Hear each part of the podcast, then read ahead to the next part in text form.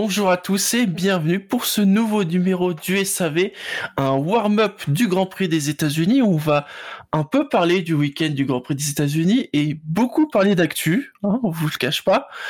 Je suis Shinji et j'ai le plaisir d'accueillir en ce dimanche matin Bilo, Bûcher et Dino. Bonjour monsieur. C'est trop tôt. Bonjour tout le monde. Bonjour. Bonjour.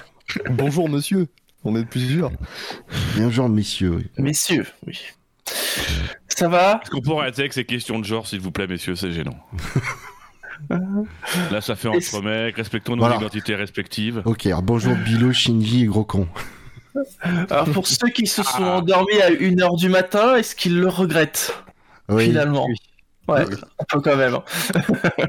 Alors, moi, techniquement, je me suis endormi quelque part entre minuit et 1h du matin. Vers minuit 20, d'après ce que j'ai compris. Oui.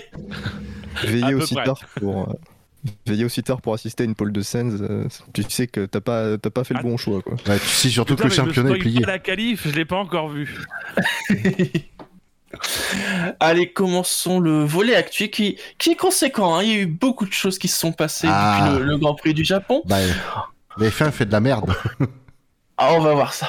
On va commencer par euh, les petits traditionnels points pilote, circuit, équipe.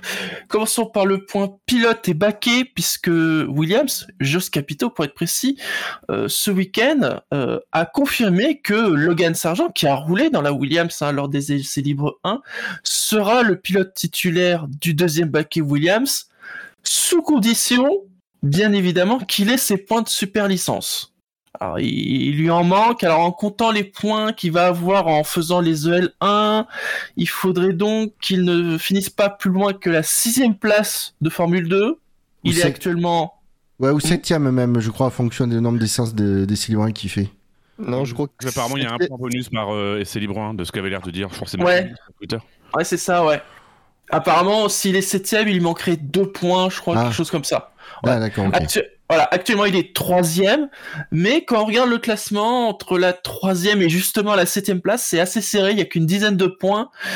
Donc s'il se trouve pas à Abu Dhabi, Oui, il, il sera. ça devrait le faire, normalement. Ouais, mais- Vu- Vu du niveau montré. À voir, il y a la pression aussi. Hein. Il se dit que. Non.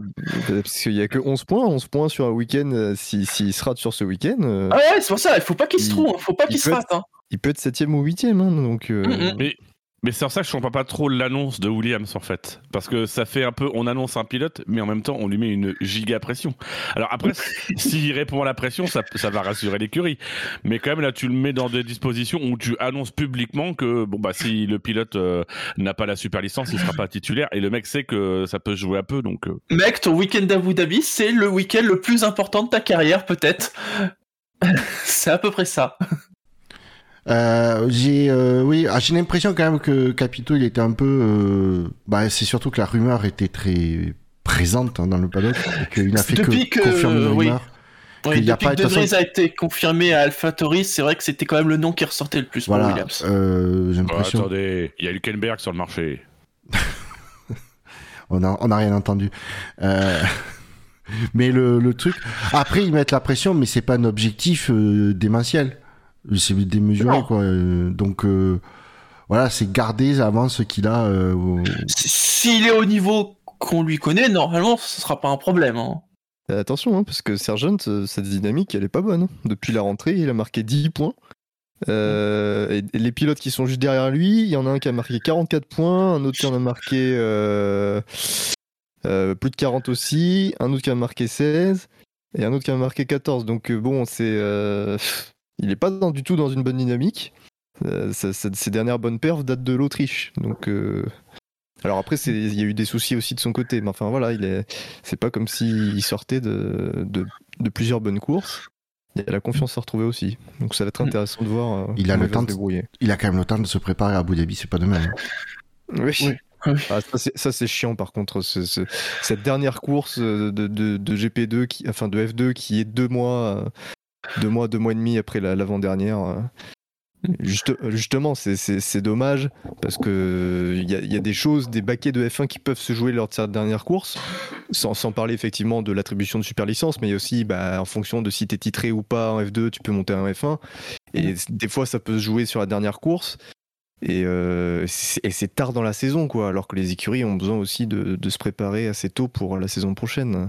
Mais pour moi, c'est surtout que ça sort les pilotes et les écuries du. Comment dire, de la, pas, de la routine, mais euh, du mood de, de la, co- de- du week-end de compétition, quoi. Mm. Là, les mecs, t'as- il, faut- il va falloir s'y remettre dans le, wi- dans, dans le week-end de course euh, deux mois après. Sachant qu'en plus, il aura sa séance d'essai libre avec Williams, donc euh, week-end chargé. En plus. Mm. Il peut pas la faire avant?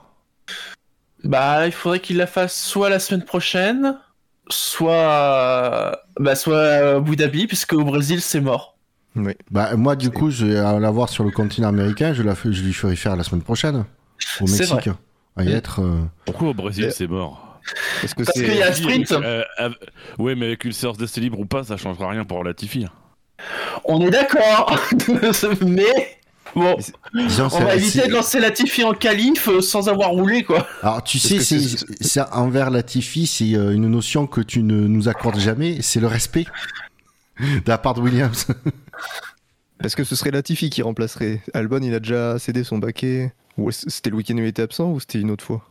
Que c'est euh, chacun des deux pilotes doit céder son baquet durant la- une fois dans l'année pour. Oui. euh, pour- Ah, attends, je peux non me dire ça, Ça, parce que ça dans- aurait été fait au Mexique, par exemple. C'est vrai.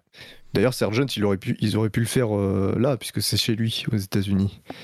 Donc c'est bizarre qu'il ne l'ait pas fait. euh. là, oui, Ah bah, c'est si, ils l'ont fait. Si, si, bah oui, si, si, ils l'ont fait là. Pardon. non, mais bon, voilà, moi, je, à la place de, la- de Williams, je ferai rouler Latifi au Mexique pour éviter de lui mettre un truc de plus dans un week-end de course qui va être déjà suffisamment. euh, durant lequel il va être suffisamment sous pression. Donc, euh, s'ils le font rouler à Abu Dhabi, je trouve ça un peu. Oui, surtout qu'il va devoir passer d'une F1 à une F2 en, en seulement quelques heures. C'est pas facile non plus pour. Et, euh, et revenir à une F2. Voilà. donc, Mm, euh. Très bien, messieurs. Passons à un deuxième point, le, le point circuit, puisque on va avoir une modification de circuit euh, l'an prochain. Ça concerne le Grand Prix de Singapour, puisque euh, à Singapour, euh, il y a ce- cette structure qui s'appelle The Float, qui est, en gros un stade de foot sur l'eau. Mais nous, ce qu'on connaît plus, c'est la tribune de The Float, qui n'est pas sur l'eau, qui est sur terre, mais qui est surtout la fameuse tribune qui est dont le circuit passe dessous. Hein, ce fameux passage en fin de tour sur le, le tracé de Singapour. Et donc, va y avoir des travaux au niveau de The Float, ce qui fait que les fins ne pourront plus passer sous la tribune l'an prochain, ce qui fait qu'il va y avoir une modification du circuit. Euh, pour faire simple, euh, au niveau du boulevard Raffles, hein, là où auparavant, au niveau du virage 16, on tournait, puis on, voilà, on faisait un peu euh, des zigzags pour passer sous la tribune, eh bien, on passera tout droit dans le boulevard pour rejoindre ce qui est actuellement le virage 20 et qui deviendra le virage 16 hein, l'an prochain. Euh, donc quatre virages en moins, euh, une de distance d'autour euh, un peu plus courte, ce qui fait que le Grand Prix fera 63 tours au lieu de 61, mais un temps autour, lui, qui devrait gagner, on parle de 8 à 10 secondes, et je suis même pas sûr que ça compte une possible zone DRS, parce que là, vu la ligne droite que ça fera, peut-être qu'il pourrait être tenté de mettre une quatrième zone DRS à Singapour, ce qui fait que le temps du Grand Prix, lui, pourrait euh, approcher les 1h45, hein, donc euh, c'est une modification qui change quand même un peu la physionomie du, du, du Grand Prix de Singapour. Normalement, c'est des modifications qui n'auront lieu que l'an prochain, c'est vraiment juste le temps des travaux. Alors messieurs, euh, est-ce que c'est la plus belle chose qui puisse arriver au Grand Prix de Singapour, ou bien est-ce que vous dites déjà euh, vivement 2024 et, et le retour des zigzags dans le secteur 3 On verra. Oui, on, on- Moi, j'avais va- J'avais pas forcément noté que c'était lié à des travaux, donc je suis, je suis plutôt ravi de l'apprendre parce que moi je trouve justement que cette section elle était euh, plutôt intéressante. Donc euh, euh, l'entrée, euh, l'entrée dans ce virage, moi je sais que sur sur les jeux de F1 c'est un, c'est une section que j'aime bien et je trouvais dommage de, de remplacer par une ligne droite. Même s'il est vrai, je pense que pour les tribunes elles se sont vidées au fur et à mesure du temps parce que bah en vrai tu vois pas grand chose quoi, à part Pérez qui tasse un pilote de temps en temps, mais Je vous ai mis sur notre chat interne le entre guillemets nouveau tracé. En fait, c'est une simplification, hein, puisque ça devient une ligne droite, hein, tout simplement. Bah, c'est sûr qu'en tout cas, ce sera une. euh, Comme tu dis, je pense qu'il y aura une. ouais, ce serait pas illogique de mettre une zone de DRS là. Et dans tous les cas, ça devrait pouvoir offrir une. une belle zone, une belle, euh, bel endroit pour faire des tentatives de dépassement. Puisqu'on arrive d'une longue ligne droite sur un virage à ca- un peu serré à 90, euh, Mm. 90 degrés. Oh, oui, même 90 degrés, oui. Oui, pas 90 km/h. euh. Donc voilà, bon, que- comme je dis, moi, euh, on verra. Mais effectivement, moi j'avais l'info que c'était à cause des travaux Mm. euh, qui faisaient ça. Bah, Pour l'instant, ça n'est annoncé que provisoirement. hein, Pour l'instant, c'est. Ouais. Bah, c'est un- une façon intelligente en fait de, de, de résoudre le problème du, des travaux quoi. Oui. Sans sucrer le, le Grand Prix en entier, quoi. Moi, que- comme dit Bichor, on verra. Ça se trouve, on sera agréablement surpris. Après, euh, bon, moi, je suis content que ça soit que pour une, une édition normalement. Parce que voilà, le charme de Singapour, c'est aussi euh, cet enchaînement de virages, cette endurance qu'il faut avoir.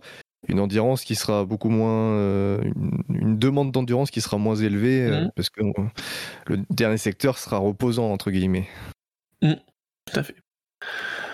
Ensuite, messieurs, un point équipe, puisque As. Alors, As et les sponsors titres, j'ai envie de dire, c'est plus qu'une histoire, c'est une saga. Hein, on se souvient de Rich Energy, de Ural Ah. Kali. Est-ce que cette fois-ci, ça va mieux se passer? On leur souhaite, euh, puisque donc ils ont annoncé alors. Euh, sponsor titre pour 2023, mais en fait euh, le, le nom de la marque, alors que je me trompe pas, qui est Monogram, euh, s'affiche dès cette semaine euh, sur les sur les monoplaces américaines. Alors selon Steiner, ça va même permettre à As de, de frôler le, le budget cap. Hein, L'important c'est qu'il ne le dépasse pas. hein, tout le monde l'aura compris. C'est une bonne nouvelle pour As, hein, Ah qui bah. a jamais eu énormément de sponsors en plus. Donc Bah, c'est une, c'est une mauvaise nouvelle quand même pour As parce qu'ils perdent leur nom. Euh, ah oui, oui, c'est vrai que selon le Figaro, euh, ils changent de nom l'an prochain. Attendez, Figaro, c'est pas des experts en économie, hein, tout le monde le sait. Donc, euh, C'est pas des experts en sponsor titre en tout cas. c'est- le community manager de, de- du Gorafi qui s'est trompé. En fait, il gère le Gorafi et le Figaro en même temps et il s'est trompé de, de Le compte. oui, voilà. donc oui, donc As ne change pas de nom, c'est juste la Non. signature d'un gros sponsor titre. Bah, c'est forcément une bonne nouvelle pour euh, pour As quand une petite équipe comme ça euh, dont on sait qu'elle a pas des moyens euh, depuis des années extraordinaires. Bah, de se dire arrivent, euh, qu'il y a un sponsor titre qui arrive et bah, apparemment doit mettre beaucoup d'argent sur la table, euh, c'est très motivant. Par contre, attention à Gunther Steiner, c'était plus facile de, de, de, de devenir le roi des mèmes en étant patron de la plus petite écurie euh, ou d'une de l'une des deux plus petites écuries du, du, du tableau. Toutes les écuries l'année prochaine ne vont pas frôler, ne vont pas être euh, à la limite du budget cap. Attention, il va pas falloir faire de la merde. Mm. Les résultats vont inf- être attendus. Pour information, donc Monogram, c'est une société américaine, ce qui est déjà bien pour As. Non, parce que les sponsors russes, ils ont donné. Et, et, et Rich Energy, j'en parle même pas. Euh, et euh, leur domaine d'activité, c'est le virement bancaire, euh, les transferts de fonds. Donc du coup, euh, il devrait être payé en temps et en heure, logiquement. Il préférerait être payé en argent, mais bon. Ça, ça serait moche pour ce sponsor de Non, mais du coup, je veux dire, ça changerait de Rich Energy Voilà, qui faisait pas le virement. deuxième plus grand fournisseur de mandats. Voilà. Euh, ils ont même des services de chèques certifiés. Donc les gars, si vraiment ils donnent pas l'argent en temps et en heure, il- c'est qu'il y a un problème. Après, tu, tu, tu demandais si c'était une bonne nouvelle pour As. Je pense que c'est une bonne nouvelle pour la F1. Euh, parce qu'on avait quand même un peu le sentiment là depuis deux ans que As ne savait pas trop sur quel pied danser avec ses sponsors, mais du coup avec son équipe aussi. Il y avait beaucoup de, de rumeurs de vente. Et on a l'impression là. Bah, finalement, l'équipe, elle se, elle se résout à fonctionner comme une équipe de Formule 1, c'est-à-dire avoir un sponsor titre, etc. Euh, donc euh, voilà, ça veut dire qu'il y a quand même une, une, une, une forme de résignation peut-être du côté de As à, à accepter euh, euh, bah voilà que que que bah, il va falloir faire rentrer les sponsors et que tout gérer juste avec lui ça va être compliqué quoi. Et en plus, à ma, à ma connaissance, c'est un, spon- c'est, un sponsor qui n'est pas lié à un pilote. Non, parce que je veux dire, les deux gros précédents, euh, les deux précédents sponsors titres de As, c'était Rich Energy. Bon, on connaît l'histoire. Ça a débouché sur rien à part des emmerdes. Et euh, Ural Kali qui venait euh, pousser son, son pilote euh, qui était le, le fils de l'actionnaire du sponsor. Et t'en Mm. sais rien? Peut-être que Monogram est le sponsor personnel de Nico Luckenberg. Peut-être. Tu comptes Mm. essayer de le caser dans toutes les news, le, le Nico, ou quoi? Mais non, mais apparemment, euh, Nico Hülkenberg, euh, ça serait l'une des pistes de réflexion de As. Les mecs veulent refaire un Magnussen Hülkenberg chez eux. Ils aiment la merde, c'est pas possible. Suck my balls Oh, nee. Ouais, mais ça, c'est honteux. Très bien, messieurs. Autre nouvelle, on vous l'a dit, hein, il y a beaucoup d'actualités. Alors là, cette fois-ci, c'est une triste nouvelle, euh, puisque l'on a appris le décès de Dietrich Mateschitz, le cofondateur de Red Bull, puisque vous le savez, si vous suivez le savez, hein, il y a le... euh, je ne sais même plus son nom thaïlandais, qui est l'autre fondateur de Red Bull, qui est décédé. Alors, Salut, apparemment, sa santé Vietnam. euh, était pas très bonne depuis plusieurs mois. Voilà, merci, merci Dino. Euh, donc il est décédé. Euh, alors malheureusement pour son enterrement il n'y aura pas de buffet, hein, puisque vous le savez, Red Bull et, tout ce qui est catering c'est visiblement un peu compliqué. Euh, bah, c'est quand même un... Alors, il lui c'est le propriétaire, donc euh, son action ça a été surtout euh, d'acheter deux écuries, mais finalement c'est un nom important de la F1. Bah, c'est euh, c'est quand même lui qui a, un peu- qui a lancé euh, et qui était motivé euh, pour lancer Red Bull dans- en Formule 1 et Ah. de façon non j'allais dire très motivé puisqu'il il a acheté deux il a racheté deux écuries coup sur coup un année d'écart donc Je dirais même de façon presque surprenante parce que jusqu'alors, Red Bull et le sport, tu sais, c'était très les sports extrêmes, les sports cool, les sports jeunes. Et puis là, t'apprends que Red Bull achète deux sécurités de F1 et bon, euh, la F1 en 2005-2006, euh, c'est pas pas l'image que se veut donner la F1 aujourd'hui, quoi. ah, oui on était encore sous l'air euh, encore bien dans, l'air avec les c'était bien le sport à papa quoi hein. Et c'est justement ça. N'oublions pas qu'il y a eu des, des rumeurs à un moment donné d'une velléité de Red Bull de, de racheter la F1 en fait pour pour en être Mhm. promoteur. Ils étaient même promoteurs, je crois, d'un autre championnat, je sais plus lequel. Euh, je pense que c'est pas le rallycross ou un truc dans le genre. Euh, et euh, c'est ce que tu disais. Effectivement, je pense qu'il y a une F1 avant l'arrivée de Red Bull et une F1 après l'arrivée de Red Bull. Voilà, Red Bull a amené un truc en matière de communication, de marketing dans, dans la F1 Mm. ces dernières années, qui avait déjà eu euh, un petit peu avant. Mais On là, se souvient qu'ils ça a- été- quand, quand ils arrivaient, ils avaient une image très cool, très jeune. Puis après, ils ont commencé à gagner des courses et des titres. et ils ont fait finalement, ils sont comme les autres. ils sont rentrés dans le rang Mais ouais. c'est exactement ça. C'est-à-dire que souvent, les écuries qui amenaient quelque chose de, de, pimpant en, communication, c'était des écuries qui allaient rester en fond de peloton. Et je pense que euh, ce qu'a permis euh, c'est d'amener ce côté jeune, dynamique, cool, mais en même temps d'avoir une écurie compétitive parce qu'il a donné les moyens nécessaires, avec une structure qui est quasiment la même depuis le début de l'arrivée de l'écurie. C'est toujours Christian Horner qui est le patron avec Helmut Marko, et ça marche. Donc euh, voilà, moi c'est un, un grand bonhomme de, de la F1, euh, en tout cas de la F1 des, des 20 dernières années euh, qui, je pense, a, un- un- a non seulement une empreinte plus forte que simplement l'écurie, mais qui en plus euh, a su rester un peu dans l'ombre, euh, puisque c'est quelqu'un qui venait assez, assez peu sur les grands prix. Euh, donc voilà, c'est c'est un, un vrai passionné, mais qui a, qui a, qui a laissé son empreinte, je pense.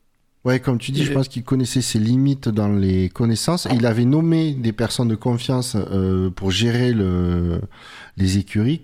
Alors Horner qui est débauché et qui avait que, qui avait que 31 ans à l'époque pour même pas Et- son et principal, c'était jeune. hein. Là encore, pareil.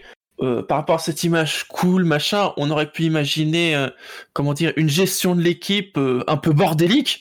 Enfin, je veux dire, la stabilité de Horner chez Red Bull, qui est resté depuis aussi longtemps dans une écurie en 2022 Bah, personne. Personne, hein Alors après, je sais pas, chez Ferrari. Ah non, pardon.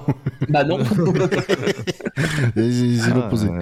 et là depuis 2005, du coup, c'est Ouais. énorme. Et, euh, et, alors, et pas que Horner d'ailleurs. Hein, euh, New Way, il est là depuis oui, 2007. tout à fait. Mm. Donc euh, la, stabi- là, la stabilité à l'état extrême. Après, Euh, est-ce que New Way est vraiment un salarié Red Bull? Ça, ça reste à définir. Oui. Apparemment, ce n'est qu'un prestataire. hein. Mais bon, tout le monde sait que New Way, euh, c'est pas le genre de personne qui, qui, qui, qui, permet de- de- d'apporter de, la performance aux voitures. C'est connu. On parlait, vous parliez de communication et de marketing, et puis euh, Matessitz, euh, même s'il euh, même a été aidé finalement, mais il a permis aussi à la F1 d'entrer dans un autre niveau.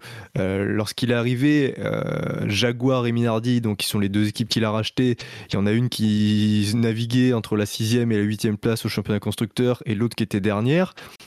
Le mec arrive et euh, quelques années plus tard, on a une équipe qui prétend régulièrement au titre, qui est multiple championne, et une autre qui, a quelques podiums de temps en temps, qui a, eu deux victoires et qui, euh, qui est plus entre la sixième et la huitième place au championnat constructeur. Donc il a, relevé le niveau au niveau euh, constructeur. Et puis il a même, il y a eu la création de l'académie des jeunes pilotes la filière des jeunes pilotes qui a, qui a conduit à avoir euh, énormément de très bons pilotes euh, dans le plateau de Formule 1. Donc euh, ça, on lui doit aussi, même si on ne le doit pas qu'à lui, mais on lui doit en grande partie. Et puis c'est un travail qui a été fait longtemps en amont. On se rappelle que dans les années 90, ils étaient sponsors de Sauber Mm. euh, et que c'est à ce moment-là aussi que qu'on commençait à se construire un peu tout tout ce qui est devenu la galaxie Red Bull en sport mécanique aujourd'hui, avec effectivement la filière, etc. Même si la filière aujourd'hui, euh, on se demande un petit peu à quoi qu'elle sert, mais euh, mais voilà, il y, y a toute cette vision aussi sur le long terme, quoi. Et puis d'une écurie qui aujourd'hui, euh, enfin, ils, ils ont investi dans une écurie qui finalement ne leur coûte pas grand chose parce qu'ils ont réussi à, à capitaliser énormément sur euh, sur leurs résultats et leur image et à faire que bah, les sponsors permettent de financer l'écurie euh, très majoritairement, voire même pour eux de dégager un bénéfice substantiel. Donc, Mais ouais, mais je crois que Red Bull mettait quasiment plus rien. euh, bah, la marque Red Bull mettait quasiment plus rien comme argent dans l'écurie. hein. Et on parle de ça avant le budget capé, Ah oui, en plus. il me semble. hein. Donc Ils ont- en plus avec le budget capé, Puisque ouais. là, ils ont de l'argent en trop. ils ont tellement de pognon qu'ils peuvent payer les amendes.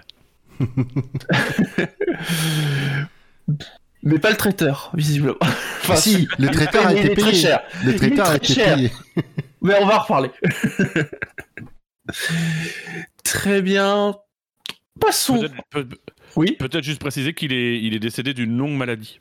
Je sais pas si tu l'as Oui, vu. oui. Oui, c'était pas. euh, Je... Ouais, euh, apparemment ça faisait plusieurs mois que sa santé n'était pas bonne. Oui, c'est pas un infarctus euh, dû au, au dé- au dépassement du budget. Non, en plus, enfin, euh, ça avait même, je crois, été annoncé il y a plusieurs semaines, un truc comme ça déjà. euh, donc, euh, bon, là, à l'époque, c'était faux, mais là, malheureusement, euh, c'est vrai, c'est le cas. Parlons, reparlons de Suzuka et parlons des conséquences des événements de Suzuka. Je ne peux que vous inviter à réécouter, si ce n'est déjà fait, l'émission d'après-course de Suzuka, où il y a une large place donnée, même plus qu'à la course, à tous ces événements qui ont eu lieu lors de ce Grand Prix du Japon. On savait que la FIA s'était saisie du dossier et il y a déjà les premières euh, conclusions. Alors, j'ai envie de dire sans surprise, la FIA annonce que fondamentalement, ils n'ont pas enfreint les règles, mais mais ils se rendent bien compte qu'il y a des choses qui ont merdé euh, à Suzuka euh, il y a deux semaines. hein. Ça, il y a... tout le monde l'avait compris. On peut parler déjà rapidement euh, de la règle des points. Ils vont, enfin en tout cas, ils nous promettent. Je dis bien ils nous promettent, hein, parce que au final, ils nous promettent beaucoup de choses, puis on, on voit que bon, le, le résultat est pas forcément au- à hauteur des attentes. Mais Je rappelle qu'une nous- promesse n'engage que ceux, que ceux qui, lui- que ceux qui y croient. Voilà. C'est pas tant qu'ils promettent, c'est qu'ils ont, ils ont mis 10 jours pour comprendre que en fait, le règlement était mal écrit et qu'il fallait le réécrire. Voilà, donc ils vont réécrire l'article autour des points.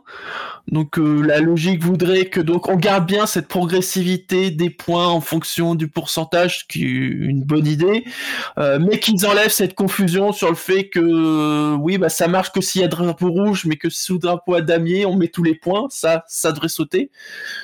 Ensuite, euh, par rapport à tout ce qu'il y a eu, par rapport à la, grue, notamment, va y avoir des, des annonces, enfin, il va y avoir des mesures. Alors, il semblerait qu'ils vont enfin vérifier en temps réel la position des voitures sur la piste Non, c'est pendant la safety car. C'est même mieux que ça. Ils vont, ils auront maintenant dans la, la race room, là, euh, Ouais, ouais. ils auront un écran dédié. Oui, ils n'avaient pas Il va y avoir un écran dédié depuis 10 ans, quoi. Enfin, je- Depuis 30 ans même Non, mais il y a quelques années, ils nous ont annoncé la race room, ils nous ont lancé des moyens. Donc, vous dites, putain, pas quelques années, il y en a un an. Même pas un an. Euh, Non, mais c'est pire que ça. Rends-toi compte, on nous a, on nous a créé des micro-secteurs. On nous a dit, oui, il y a des, compte, il y a des secteurs, puis il y a des micro-secteurs, donc on sait précisément où est la bagnole. Oui, mais vous avez même pas un putain d'écran pour savoir où sont les bagnoles sur la piste, quoi. On a envoyé Francis aller acheter un écran 4K euh, C'est 36 incroyable. Euh, Apparemment, il est en promo. Hein. je pourrais vous conseiller sur des écrans 4K à 55 pouces, mais c'est une autre histoire. Euh, va y avoir apparemment de nouvelles procédures. Euh, on parle de VSC Dynamique, le fameux Delta qui arrache les cheveux de beaucoup de joueurs sur euh, le jeu de F1. Apparemment, ils vont faire en sorte que ce soit plus un Delta dynamique. Ça, c'est sans doute notamment pour répondre aux problématiques de vitesse. Hein, vous savez, ce cher Pierre Gasly sanctionné pour excès de vitesse Sous drapeau rouge. car. Sous Non, drapeau rouge. Sous drapeau, Oui, oui. pas sous safety car. C'est vrai, oui. Attention, je rappelle bien, Gasly était même euh, bien au-delà du, du temps euh, imposé euh, sous, quand il s'était sous régime de safety car.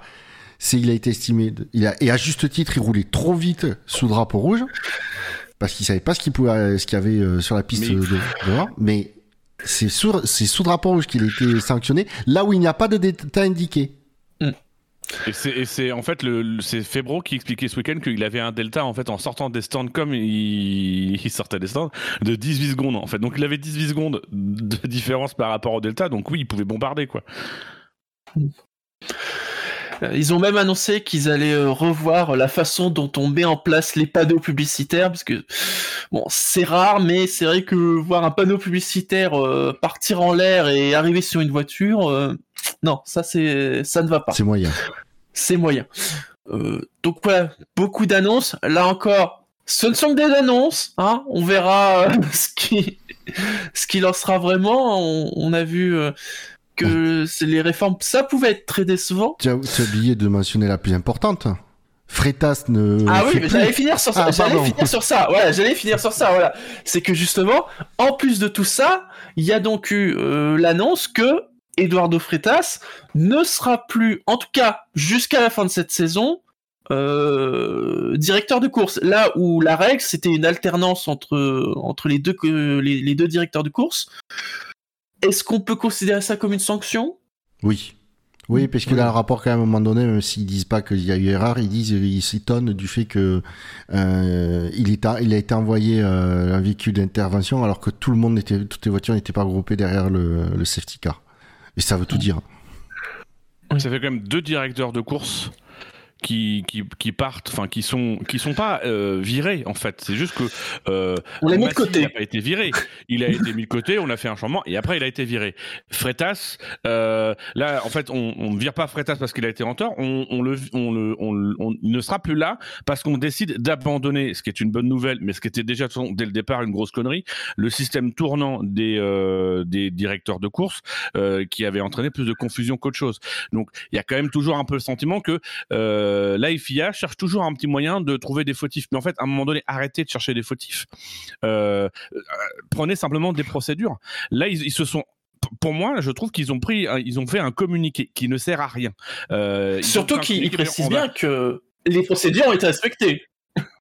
Mais oui, les procédures sont respectées, mais on va les changer.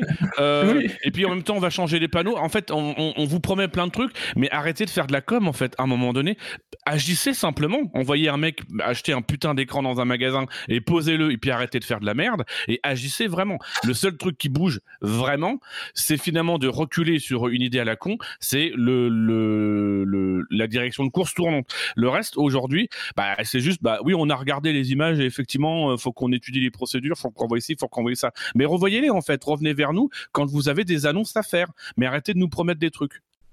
De toute façon, on sait très bien que quand il place Suzuka et qu'il y a un véhicule qui est d'intervention euh, et, et qu'il y a un drame, c'est toujours les procédures ont été respectées, c'est le pilote qui roulait trop vite. Puis qu'ils n'ont pas manqué dans leur rapport de le rementionner que Gasly roulait trop vite. Alors que c'est Ouais. pas le sujet.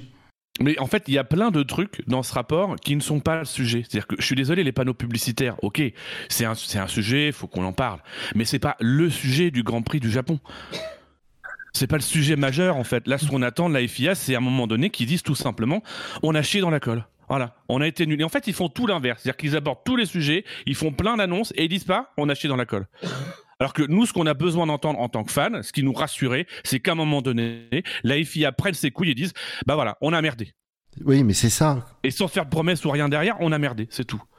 C'est on a ok. C'est comme tu dis, c'est ok, le rapport, ça devrait être euh, une lettre de. on dit ok, on a merdé et maintenant On, on, change va, ça, on ça, va, ça, ça, on, va faire, on le euh, fait. on va, on va se donner le temps de, de, de, de faire les trucs. On revient vers vous avec les nouveautés. Bilo, peut-être, non? Non, rien à, rien à ajouter.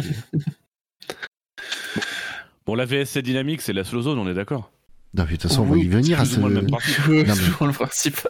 On va y venir En à la c'est une slow zone. sur un drapeau, sur un full course yellow en fait. une espèce de mix entre les deux. C'est bon, euh, il y aura une, virtu- une, une virtuelle safety car, vous pourrez rouler au- au- aussi vite que vous voulez selon le data time sur le reste du circuit, mais dans la zone euh, où il y aura un accident, on ralentira plus si ça vous dérange pas. Non, mais je comprends pas, je- franchement, je ne comprends pas cette, euh, cette réticence à la FIA de, d'appliquer, de mettre en place la slow zone avec le, un porte, qui porte son nom en F1. Comme à croire que c'est un truc qui va le garder exclusif euh, à l'endurance. C'est hallucinant, hein Alors que ça a démontré euh, que ça, ça fait des années que ça, que ça, que la slow zone, c'est démontré comme quoi ça marche bien en endurance. En, même- en même temps, en ce moment, la FIA, ils sont peut-être un peu refroidis par tout ce qui vient du WEC. Eduardo Freitas. Oui, non, mais il y a des trucs qui ont montré que ça marchait, Oui, d'autres qui ont montré que ça marchait pas, mais euh, je te laisse deviner lequel ils ont pris. Et puis bon, là, c'est la FIA, c'est pas la F1. La FIA pourrait dire, bah Ouais, oui, on a même- fait. Excuse-moi, Bouchard, vas-y. Bah, c'est dire, on a, nous, la FIA, on a vu que là, ça marchait, ben, on va plaquer le, on va peut-être, j'ai envie de dire, ils ont testé tellement de trucs pour une fois pour dire, on va tester Oui. ça en F1, on verra si, si ça marche ou pas, et puis, euh, après, euh, après au bout d'un an, on revient vers vous, quoi. C'est, c'est- à un moment donné, euh, c'est pas le genre de truc qui touche les performances ou quoi que ce soit, comme les, les qualifs euh, à élimination. Euh, tester, là, vous pouvez le tester, on vous en voudra pas. Mais, moi, ça me, refait penser un peu au débat sur les procédures qu'on a eu après l'accident de Jules. Euh, l'accident de Jules, il s'inscrivait dans un ensemble de dans un ensemble de conditions euh, et on a fait une proposition de procédure générale qui s'applique tout le temps. Alors qu'en fait, il suffit juste de considérer qu'aujourd'hui, quand il y a un accident et qu'il pleut, on met safety car. C'est une règle toute simple. C'est une procédure spécifique par temps de pluie qui n'a pas valeur dans l'absolu, euh, mais c'est juste, voilà, il pleut, il y a un accident, on met safety car, tout le monde rentre, on répare la piste, on prend le temps de bien, vo- de bien voir, etc. Ah, non, tu ça parles drapeau rouge. Là, on... bah, tu ouais, tu mets tout de suite au bout de ouais, tu mets tout de suite ouais, tu mets tout de suite un drapeau rouge ou alors sinon une safety car. Mais au moins un minimum tu mets ça. Là non, il faut qu'ils inventent un nouveau truc qui aura une valeur générale. Alors qu'en fait le fond du problème, la, la vraie situation dangereuse, c'est une grue sur un circuit où il pleut. C'est deux fois en fait ce qui nous scandalise, c'est deux fois ça en fait, c'est qu'il y a aucune visibilité, il y a, rien qui est possible. Dans ces cas-là, tu fais rentrer les pilotes au garage, tu mets la safety car tout de suite et on n'en parle plus. Après, oui, la, la, la VSC et, euh, et les grues sur d'autres circuits, mais entre guillemets, les questions de visibilité sont pas les mêmes. Euh, donc, à la limite, une VSC, dans ces conditions-là, ça, ça va. Euh, ça peut aller, en tout cas. Bah, Là, la problématique, sur sec, sur sec, c'est pas. Ouais, d'avoir une, une grue qui intervient hors piste euh, sur, euh, sur sec, une simple safety car suffit.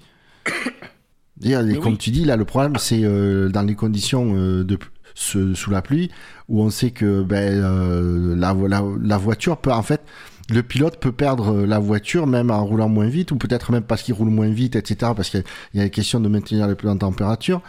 C'est où c'est très compliqué. Donc c'est là où il faut avoir un truc particulier. Et comme tu dis, et pas un truc qui est général. Très bien, messieurs. Quelque chose à, à rajouter sur cette histoire? Bah, visiblement, ça a satisfait. euh, Enfin, j'ai j'ai pas vu de déclaration, mais j'ai cru comprendre que Gasly avait dit que c'était bon, c'était déjà bien. Oui, il a raison, c'est déjà bien. Mais voilà, c'est déjà bien. Maintenant, Voilà. il va falloir quand même faire plus parce que Ouais. c'était déjà bien de la merde. Donc, il va falloir faire encore mieux que ça, les gars. À, à noter quand même que hum, euh, pour ce- son, son enquête, les FIA a écouté euh, Gasly et euh, Russell, qui est euh, directeur du GPDA. Alors après, si euh, ce qu'ils ont dit a été entendu, euh, ça c'est une autre chose, mais euh, ils ont consulté les pilotes. J'ai envie de dire, pour une fois, Ouais, c'est déjà bien pour une c'est déjà fois. pas mal. Très bien, messieurs. La dernière actualité, mais une grosse actualité, c'est le, le point traiteur de cette Il nous, émission. reste que quel- il nous reste que quelques secondes, euh, Shinji. Le warm-up, c'est 40 minutes. On. Ah, quel dommage. Quel dommage. On pourra pas parler de, de la qualif. Donc, on l'attendait. Il y avait des rumeurs. On a eu finalement cette, euh, cette, euh, ces informations de la part de FIA sur le, bu- budget- le, le budget cap 2021, parce qu'on parle bien de, du budget cap de l'an dernier. Comme prévu, en effet, euh, Aston Martin et Red Bull se sont fait épingler. Alors, Williams est aussi cité, mais euh, apparemment c'est une infraction, euh, oui, qui a, qui a déjà été sanctionnée en mois de juin euh, parce qu'ils n'ont pas présenté leur compte en temps et en heure, mais ils ont reconnu leur faute, ils ont pris 25 000 dollars de- d'amende. Pour Aston Martin, c'est une infraction apparemment à la procédure administrative, donc à ce que j'ai compris, c'est pas vraiment un dépassement de budget, c'est plus une question de procédure, Ouais. voilà, un peu visiblement similaire à, à ce qu'il y a eu avec Williams. Donc là, pour le Tout coup, le euh, monde se fout de la sanction d'Aston Martin. bah, alors, tout le monde se fout de la sanction d'Aston qu'ils n'ont Martin. pas dépassé Ah, le rigolo, budget, hein. eux. Mais de toute façon, euh, Aston Martin, apparemment, il risque bah, probablement comme Williams qu'une amende. Hein. Et donc, il y a le cas Red Bull. Alors, la FIA n'a pas donné de chiffres, mais ce qu'on sait, c'est qu'on est sous cette fameuse barrière des 5% qui a beaucoup été évoquée. Oui, c'est-à-dire que c'est une infraction chiffre, mineure. mais- je mets des voilà. gros guillemets, vous voyez pas mes doigts, mais... Voilà. Alors, cette infraction mineure, le chiffre qui circule, là encore, je précise bien, on euh, le chiffre n'a pas été donné par la FIA, serait de 2 millions d'euros. Euh, Ou de livres, je sais pas, bon, ça doit être à peu près équivalent. On est, voilà, dans cet ordre de grandeur-là. Hein. Donc, Ça on est sous les jour en jour, 5%, mais il y a quand même un dépassement. Oui, surtout en ce moment. Euh, euh, alors, bien évidemment, Red Bull s'en défend. Alors, on a eu droit à toute une explication sur le fait que ça pourrait être dû au, donc au fameux catering, au traiteur, ce qui a été bien évidemment générateur De de même. sur Internet de façon incroyable. Même nous, vous voyez, on sort les blagues là-dessus. Même le, ti- le, le titre du, de la présentation euh, pour cette semaine fait référence à ça. Euh, en même temps, on se moque. Mais est-ce que quelqu'un est allé voir les prix au Tesco de Milton Keynes Vous savez, avec l'inflation des prix au Royaume-Uni, ça se trouve, le, le paquet de pâtes Oui, mais... de purée mousseline au Royaume-Uni est extrêmement cher. Et Ouais, sauf que faut rappeler quand même qu'il y a sur les 10 écuries, il y en a 8 qui sont euh, dans le giron de Milton Keynes, qui sont basés en Eh Grande-Bretagne. ben, Elles sont- eux, ils font leurs courses chez Lidl, donc ça coûte moins cher. Voilà. Non, mais euh, alors, ce qui est bien, c'est que la défense de Red Bull au début, c'est non, on euh, n'a pas ce de. qu'on sait, puisque maintenant, maintenant, on attend les conséquences de tout ça. Et- Oui, oui, au début, c'est on n'a pas dépassé. On n'a pas dépassé, Maintenant, c'est on a dépassé, mais, mais pas beaucoup. mais euh, le- le- la façon de calculer, c'est un peu compliqué, hein, mais pas de beaucoup, voilà. Voilà, et surtout, ça n'a aucun impact sur la performance. Oh, ah bah, les paquets de pâtes en, tout- en tout cas, ce qu'on sait, c'est qu'apparemment, ça... Alors, ça négocie, entre guillemets, en tout cas, ça discute entre Red Bull et la FIA, et là, viennent aux gens se souvenir presque lointain, mais pas si lointain que ça. Il y a les mots accord secret qui commencent à arriver là à l'esprit des gens. hein. Et autant dire que secret. Oui, Parce alors, que là, pour le coup, c'est prévu dans la procédure, en fait. C'est Oui. prévu dans le budget capé que, en cas d'infraction mineure, visiblement, il y a une possibilité. C'est pas forcément d'avoir un accord secret, mais c'est pour en fait que ça n'aille pas forcément sur un plan juridique plus approfondi. oui, C'est de proposer, mais comme ça se fait par exemple aux États-Unis, de proposer de trouver un accord sur une sanction qui permette à l'écurie de reconnaître bah, sa faute, euh, d'a- d'assumer une sanction et du coup la sanction elle est négociée entre l'écurie et la FIA. Donc là c'est juste que bah voilà c'est prévu dans les procédures. Moi personnellement ça me dérange pas. Mais c'est surtout que tant. J'aimerais que ce soit par contre écrit qu'on ait prévu une sanction, mais bon ils ont pas Oui. prévu. Ouais. C'est pour donner un peu de flexibilité donc. euh. Et à noter, c'est surtout que tant que c'est, euh, cette, euh, ces discussions ont lieu, effectivement, les, les, dé- les détails ne sont pas dévoilés. Normalement, si, euh, alors, si euh, Red Bull accepte les sanctions euh, pro- proposées par la FIA, là, ce sera rendu public. Mais tant qu'il n'y a rien d'accepté, c'est ce qui est normal en fait. Sinon, euh, ça, sinon ça, ça virera du n'importe quoi.